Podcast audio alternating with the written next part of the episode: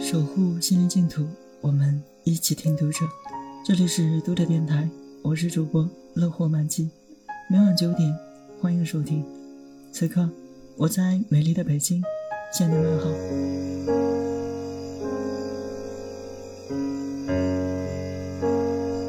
记忆和遗忘的比例大约是多少？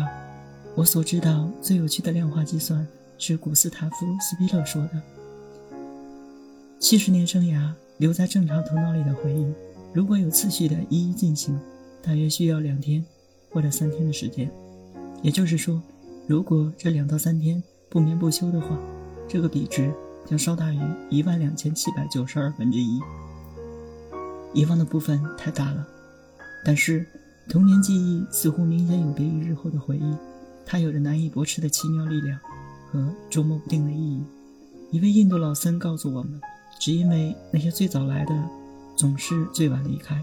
意思是，遗忘的作用对他的影响最小，甚至不起作用。时间如果是大河冲刷又退走，那它是露出来的石头。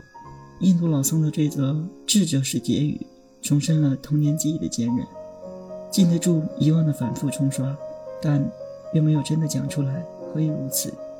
倒是伯纳可夫，以他小说家的实践经验。可能给我们一些线索。伯纳可夫说，有些记忆是很靠不住的，被小说家融进书中后，便失去了现实的味道，它变了样子，不再是你的了。这其实是众多书写者都知道的事实。人的记忆通常只能认真使用一次，写一块便少一块，但只有一类记忆是写不坏的，进入小说又能完好的回来。是的，就是那些，比如。哦，我不知道。我们乡村的家里，花匠是弄好客厅里的鲜花。半个世纪前的夏日里，我拿着捕蝶网从楼上跑下来的情形。这种回忆绝对是永恒的、不朽的，永远也不会变。不管我多少次把它安放在我书中的人物身上，它总在我左右。红纱、白色的花园长凳、黑色的榉树，这一切都是永恒的占有。伯纳可夫每只说这是童年的记忆，但实际上都是童年的情景。朱天心在《银河铁道》里写道：“你非常享受回返到六岁前，不被任何知识、神话所干扰、吸引的不识字的状态。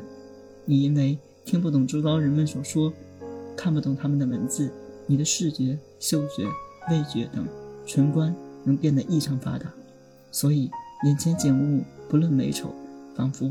都是头一次看到，因此深深的在脑上刻了一道道纹。读者电台今天的节目就为大家分享到这里，更多收听敬请关注。晚安，好梦。